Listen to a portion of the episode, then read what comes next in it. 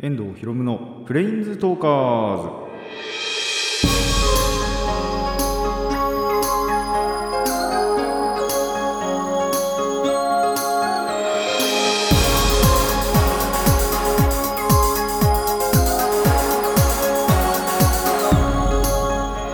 ラジオの前の皆さんこんにちは。遠藤博夢のプレインズトーカーズ。パーソナリティの遠藤博夢です。この番組はマジック・ザ・ギャザリングのプレインズウォーカーたちがさまざまな世界へ旅できるがごとくさまざまな話をしようという番組です。9月のまあ中中旬？あじゃねえや。もう終わりだわ。9月終わってるわ。終わりかけてるわ。あのギリまだ終わってないんですけどね。この収録中は。終わってないんですけど。いやーなんかやっと涼しくなりましたね。涼しくなったつか一気に涼しくなりましたね。こうだんだんとじゃなくて。なんかどっか境目で一気にこうパッて低くなってなんで感覚的にはなんか確かに涼しいんですけど一気に下がったおかげでちょっと寒く感じるなっていうぐらいかなと思います。まあやっぱりあの日が落ちるのもね早くなって本当秋だなーって感じしますね。本当に最近びっくりしたのがあのーまあいつも通りにあの松田のところで卓球をやりに行った時のことなんですけどその時がちょっとその1週間前にあの用事っていうかがあって行かなかったんですよ。行けなくて。だから2週間ぶりの卓球に行ったんですけどあのーまずやっぱ気温が涼しくってでだいたい行き始めた時ってやっぱり夏まだ半ばぐらいだったんであのー夏半ばいやもう夏過ぎいや半ばぐらいか終わりぐらいかな。であのーやっぱ明るかったんですよ。行く時6時ぐらいかな？6時とかにだいたい家出て、まあ、向こうに7時に着くぐらいにあのー電車乗ったりとかしてたんですけどその時やっぱりまだ全然明るくってでしかもやっぱ歩くと全然暑くってっていうのがいなんかすごい本当に一気にあれ6時でめちゃくちゃ暗いっていう感じがあったのとまあ涼しいのはそれはまあ涼しくてすごい良かったんですけどなんであもう秋だなっていう 感じがそこでやっとしましたね。その本当に2週間前ぐらいはまだまだ6時明るいなって思ってたぐらいだったのが本当に6時で全然暗くなってたのがびっくりしたなって感じですね。まあ秋といえばねやっぱりその食欲の秋だったりとか芸術の秋読書の秋運動の秋といろいろあると思うんですがあのまあ僕はもっぱらやっぱり運動の秋にしたいなっていうあのこれまで一度たりとも思ったことがなかったんですけども 本当に今は卓球がやりたくてしょうがないんであのーまあ週にまだ今週1ですけども3とか4とかはできたらいいなって思ってはいるんですよね。まあなかなかあのー場所と人がね時間はあるんですよ。時間はあるんですけど場所と人がねあのー揃いにくいんでそれがあのー懸念すべき材料ではあるんですけども。まあ本当にできればねもっともっとやってってあの個人的には運動の秋にしたいなと思ってはいます、まあ、皆さんもねあのそれぞれどんな秋でもねいいと思うんで秋を楽しんでみてください。それではそろそろ始めていきましょう。遠藤ひろむのプレインズトーカーズ。今回もレッツプレインズトーク遠藤ひろむの。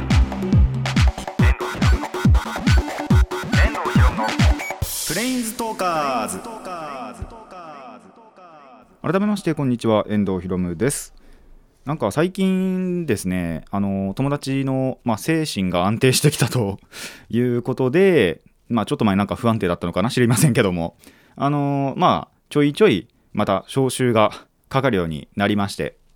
でまあもちろん僕からあの他の友達にね話したりして遊ぶこともあったんですけどまあこれからまた楽しみだなと。でなんで最近またボードゲームなんかも徐々に徐々にですけど復活してきたんでまあどんどんねまた面白いボードゲームなんかも発掘しつつあとまあちょっと今回後後の話でもしようと思うんですけど、えっと、遊戯王のラッシュデールの方に関してもちょっと布教をしていこうかなって今思ってるのでまだ僕はあの全然本格的にやってるわけじゃないんですよ。あのスターターデッキって言って本当にそれ買えばそのその場で遊べるみたいなあのセットを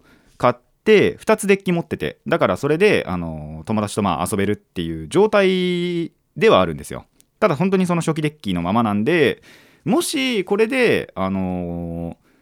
まあ好評だったらそれぞれやっぱみんなに布教してで組んでもらってで僕も自分自身で気に入ったデッキなんか組んであの新しくねカードゲームを始められたらいいかなって思ったりなんかはしてます。まあなんでこれからもまた楽しみかなと。まあもちろんねあの意外と友達はマスクしてなかったりするんですけど僕はわりかし僕とかもう一人ぐらいはやっぱりあのちゃんと気をつけてるやつなんかはあのマスクをねちゃんとしながらあのボードゲームとかカードゲームとかやってるんでまあこれからも本当に気をつけながらもただ楽しめる時は楽しめたらいいなと思ってはいます。まあやっぱりね遊べる方がいいっすよ。ただただ無駄に時間浪費するよりはね全然そういった友達と遊んだりしてちゃんと時間潰せた方があの僕の心は安定します。その方が逆に。何もしないよりも。なんでこれからも遊んでいけたらなと思います。皆さんもねあのーまあこれ何回も結構言ってることではありますけどとにかくねそういう感染症とか気をつけながらでもやっぱりあのー遊んだ方が精神上安定してまあやっぱ仕事とかにもねメリ仕事とか勉強とかにもメリハリつくと思いますんでぜひぜひあの気をつけながらね、あのー遊んで友達とね遊んでみてください。それでは最初のコーナー行きましょう。最初はこちらです。朗読。ということで、え2週に一遍朗読やってるんですがまあ今回もまあ文全体見るとそんなに秋っぽくはないのかなと思うんですがまあ秋のなんだろうこういう作品で調べてみたところヒットした作品を一つ、えーご紹介したいと思います。えっ、と作者はですねちょっと前にもちょっとっていうか結構前かな。読んだことあるかなと思う萩原作太郎さんの作品で、えー一つね秋っぽいのをまあシーズンでやっぱり、あのー分けれたらいいなと思ってますので、えー今回はやっぱ秋ということで秋っぽいのを、えーご紹介したいと思います。それでは早速いきます。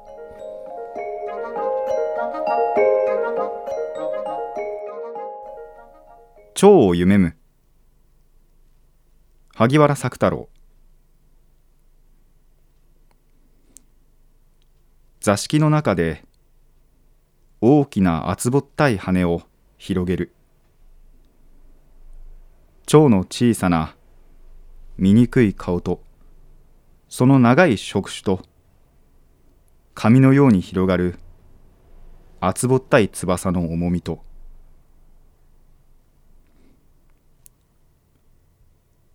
私は白い寝床の中で目を覚ましている。静かに私は夢の記憶をたどろうとする。夢は哀れに寂しい秋の夕べの物語。水のほとりに沈みゆく落日と自然に腐りゆく古き空き家に関する悲しい物語。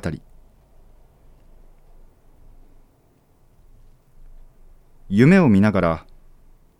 私は幼子のように泣いていた。頼りのない幼子の魂が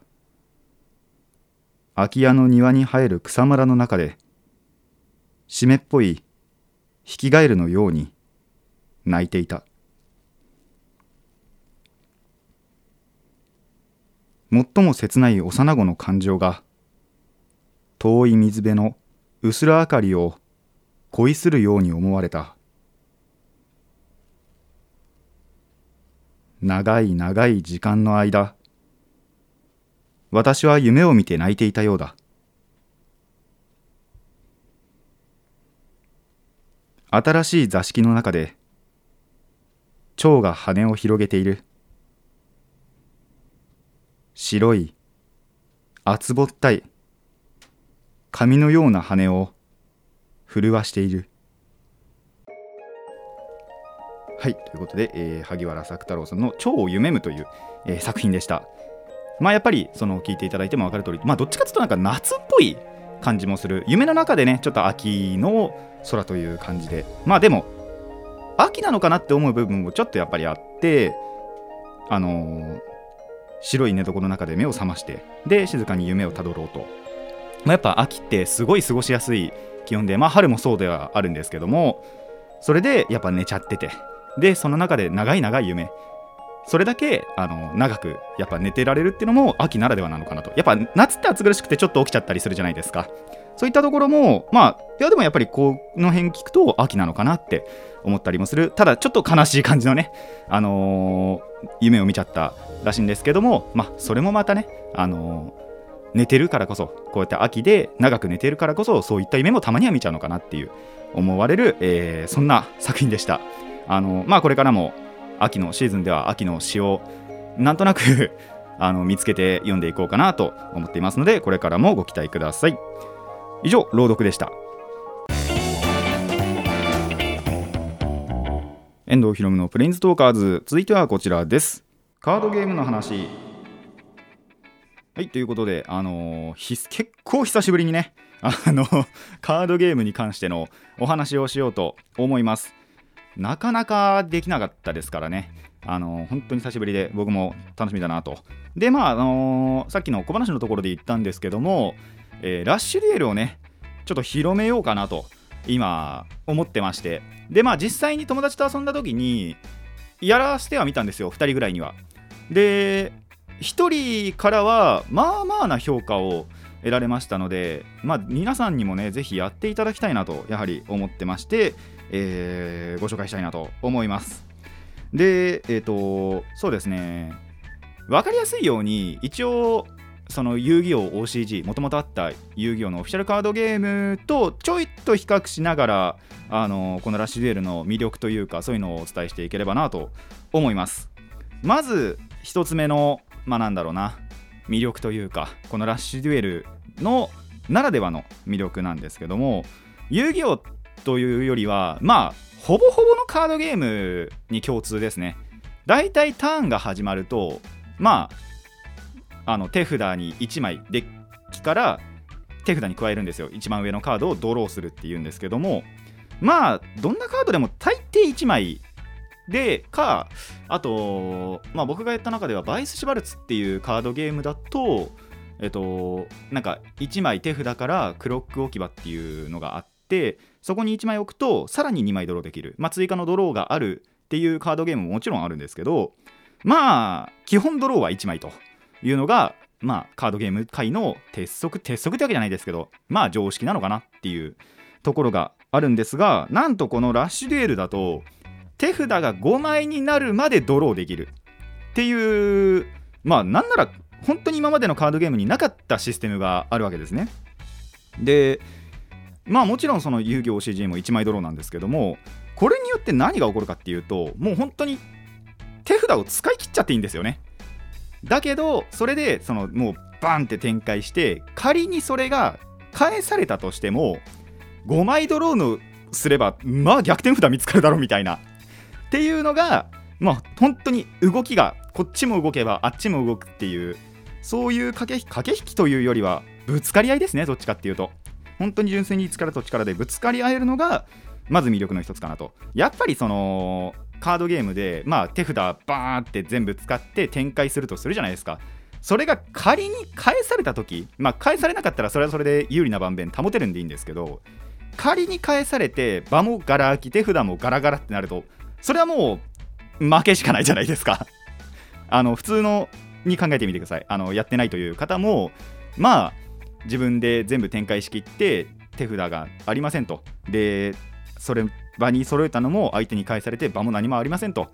で1枚引いただけじゃ何も解決ってほとんどしないじゃないですか。まあそれデッキによるんですけど実は。あの墓地からね何かできたりっていうのもあったりしますし。一概には言えないんですけど。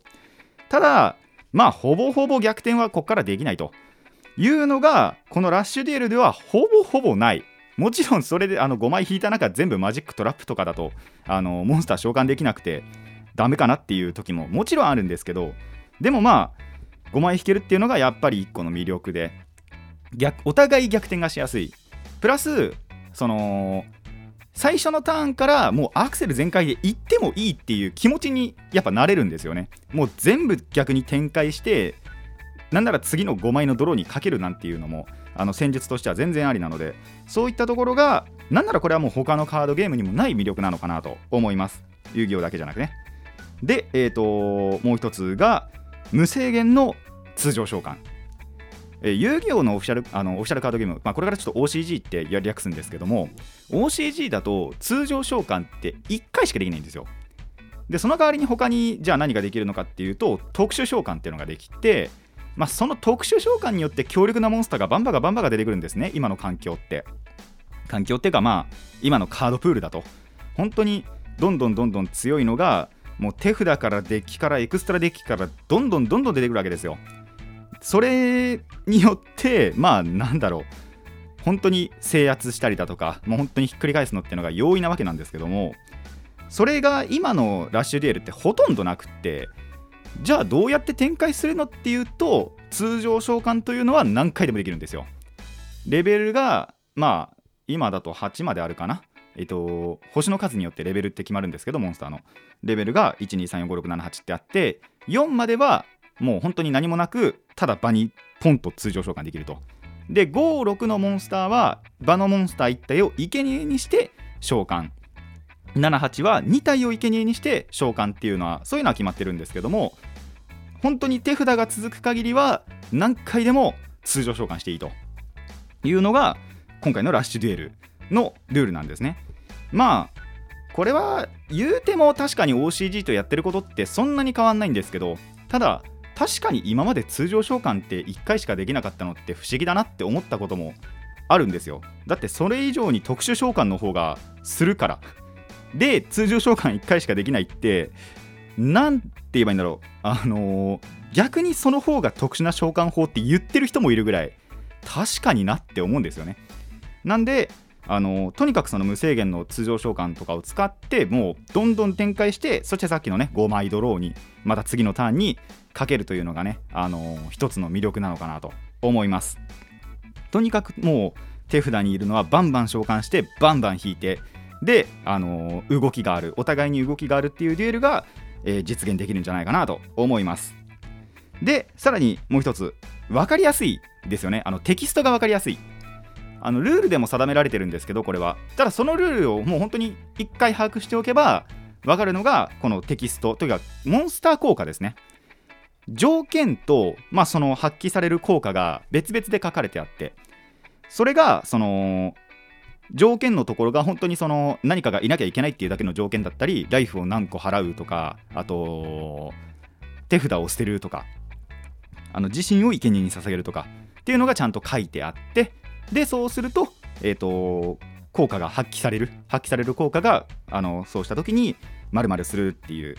のがちゃんと書いてあって分かれてるんでそれがやっぱ分かりやすいかなと。今までの OCG だとその部分が結構曖昧で例えばその人手札を捨てるっていう一つの処理に関しても手札を捨てて発動するなのかえっと手札を捨てる丸何々するって書かれてると結構挙動が違ったりしたりあと手札を1枚墓地へ送ると手札を捨てるって似たようで実は違うっていうことが OCG ではあったんですよ。これは何言ってるのか分かんないと思うんですけどあの僕ら有料勢からしても本当に分かりにくいルールだったんです。テキストがちょっと違うだけでなんだろう。本当にできることも違う。例えばそうだな。まあ本当にこれは例なんですけどもこのカードが手札から捨てられた時に発動するっていう効果があるとします。これを例えばその手札を1枚墓地へ送って発動するっていう効果で捨てると捨てたっていう扱いにならないんですよね。何言ってるか分かんないですよね。あのーこっちでも何言ってるか分かんないと思う。何言ってるか分かんないんですよ。これが OCG なんです。本当に。だからそれいうのが OCG のなんだろう。敷居を上げちゃってるんですよねルールの。難解さが。これは本当にあの難しいマジで難しい部分なんで。仮に友達に誘われたりねなんだりしてっていう時には相当覚悟してほしいことなんですけど別に OCG のなんだろう地位を落としたいわけじゃないんですよ。事実なんですよこれ本当に。なんで、えー、とそういうのはやっぱりあのー実際にやる際にはね気をつけてほしいところなんですけどもそういうのが今のところないラッシュデールは。なんでとにかく分かりやすいんであのー条件に従ってで効果を実際に発揮するというのを、えー、とテキストからねちゃんと読み取っていただければまあルール、あのーちゃんとデュエルが進行できるんじゃないかなと思います。でね、あのまあ、これ最後、魅力というか、魅力ってわけじゃないんですけども、あの良くも悪くも始まって間もないんですよ、やっぱラッシュデールって。この2020年の4月かなからラッシュデールというもののサービスが始まったわけなんですけども、あのスターターデッキも使ってて分かりますが、とにかくカードパワーはまだまだ低いです。で、パックも3つか4つかぐらいしか出てないんで、それだけカードプールも狭いと。その中ででもデッキをまあ始めるという方は組むわけなんで言うても条件は一緒だと。でそのまだまだ低いカードパワーの中であのお互い戦い合える。でさっき言ったその5枚ドローがあったりとか通常召喚権は何回でもできるっていう。そういうことがあとまあテキストもねあのー、読めば大体伝わるところがあるんであの楽しんでいただければなと思います。で良くも悪くもっていうのがまあやっぱりいい風に捉えればまだまだそんなにインフレしてないんですよ。ただカードゲームってインフレつきものなんでその前のパックで強いのを出します。ただそれ以上に強いものを出さないとやっぱそっちのパックが売れないわけですよ。わざわざ弱いの買わないじゃないですか。そういうことです。なんですけどなんでその本当に良くも悪くも始まって間もない。まだまだそんなにこれだけが環境を支配してるみたいなそういうカードってないのでまあこれからねどんどん出てしまうのかもしれないんですけども。まあだとしてもあの他のカードで全然逆転がねやっぱできるっていうのがあるんで、えー、ぜひね一度体験していただきたいなと思います。まあやっぱ最初はスターターデッキ。えっ、とスターターデッキだと王道優雅主人公遊戯王セブンスの主人公の王道優雅の魔法使い族デッキか、えっと、そのライバルであるルークっていうキャラクターのドラゴン族のデッキがあったりするのでまああとそのどっちもがセットになってるっていう。僕はそれ買ったんですけどもそういったデッキをまずはねやっぱ買ってみてで友達とかとあとまあ家族とかでもいいと思うんで一緒にやってみてあ面白いなって思ったらあのパックも買うみたいなっていうのでいいと思うのでぜひぜひ体験していただきたいなと思います。あのラシデル結構やっぱその友達の間とかでもあなんかいいなっていう。あのやっぱ OCG でなんだろうつまずいた。あのあまりにもインフレがやっぱ最近激しすぎて。でそれについていけないっていう人たちなんかにはそれには特に本当にあの、おすすめなところでもあると思うので、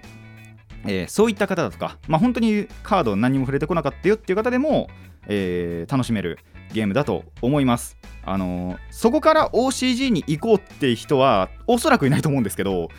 あのー、全くルール違うんでやめた方がいいと思います。まあ、やっても全然いいんですけどね、ルールを覚えられる覚悟があれば 大丈夫だと思うんですが、えー、まずはね、ラッシュデュエルであのカードゲームというのを体験してみてください。以上、カードゲームの話でした。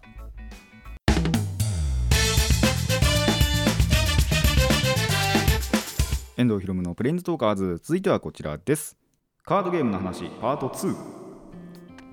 はいということであの今回はカードゲーム尽くしでいこうと思います、えー、1個前ではラッシュデュエルのねお話をしたんですが、えー、こっちも久しぶりに、あのー、AMTG の話をねしていきたいと思います。で、えーと、今回はカードの紹介をしようかなと思ってましてえっ、ー、と9月の何日 ?20 26か違う25かな？に新しいパック、えー、ゼンディカーの夜明けというパックが発売しました。そしてそれによってローテーションが起こりましてえー、っとどっからどこだ？基本セット2020からえー、っとラブニカのギルドラブニカの献身灯争大戦までが落ちたのかな？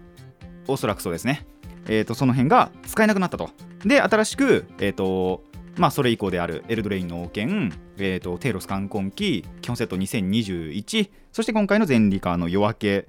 忘れてないよな。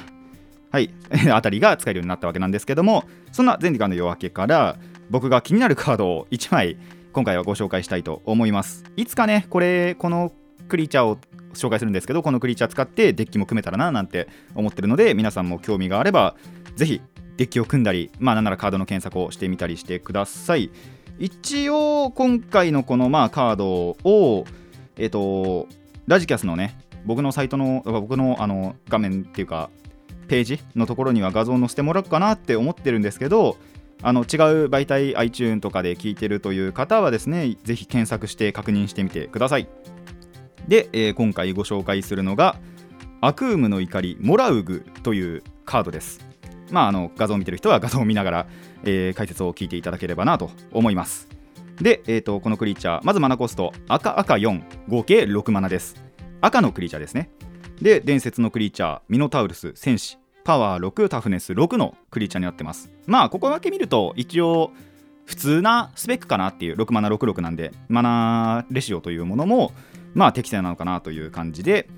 で、えー肝心な効果なんですけどもあなたがコントロールしている各クリーチャーはそれぞれそのターンに攻撃した回数1回につき10の修正を受ける。パワーだけが1ずつどんどん上がっていくと。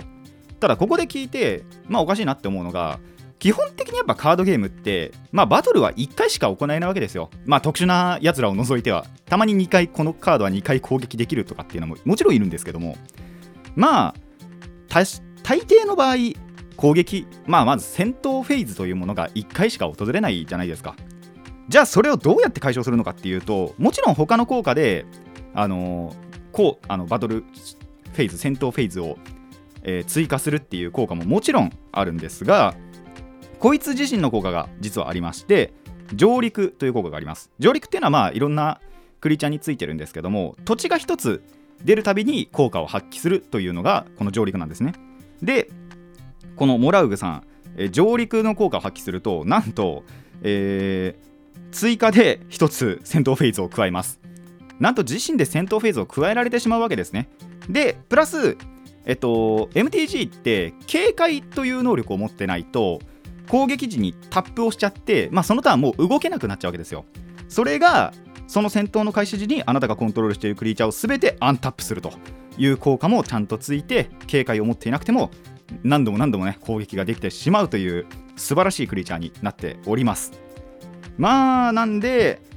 例えばまあこいつがいます。で土地を置きました。そうするとまずこの時点で戦闘フェーズが2回あります。でまあ単純に誰か1人がアタックするとまずその1回目の戦闘で、えー、と1の修正を受けそして次のまた追加の戦闘フェーズがあるんでそいつがアンタップしますと。でまたそれが攻撃するともう1回1の修正を受けてまあパワーが2のクリーチャーで2回殴ればそいつのパワーは4となって2回目は殴れるわけですね。であの MTG のまあ使用上基本的にその土地を置くという行為は一旦に1回しかできないんですけども効果によって増やすことはできますので1個置けば、まあ、セントフェーズは2回。2個目を置ければセントフェーズは3回。4えー、と3つ目を置ければセントフェーズは4回と、まあ、4回も増やしたらもうゲームセットだろっていうオーバーキルだろって感じではあるんですけどもどんどんどんどんね戦闘フェーズを増やして相手にプレッシャーをねかけることもできるというそんな素敵なクリーチャーになっております。相性がいいのが緑のなんだろうカードたちで結構緑のカードの中にはなんなら直接デッキから、えー、と土地をセットするっていうカードもあったりだとかあとそれこそその土地を追加で置けるっていう手札から追加のセットランドの権利を得るっていうそういうカードもあるので、えーそこで組み合わせるのがまあいいんじゃないかなとおすすめだなと思います。ということであのーまああとそうだな何かで例えるとするならこの効果、まあ、ポケモンとかあとデュエルマスターズなんかは一番例えやすいかなと。遊戯王だとちょっと例えにくいんですけどまあ本当に追加の戦闘フェーズを得るっていうだけなんですけどもあのー例えばポケモンであればエネルギーをこのクリーチャーこのモンスターか。このモンスターにエネルギーをつけたターン。このモンスターはもう一度攻撃ができる。強すぎるんだよね。ぶっ壊れなんですけどねこんなことあったら。とか、まあ、デュエルマスターズでも同じであのマナゾーンにあのカードを置いたら追加の戦闘を行える。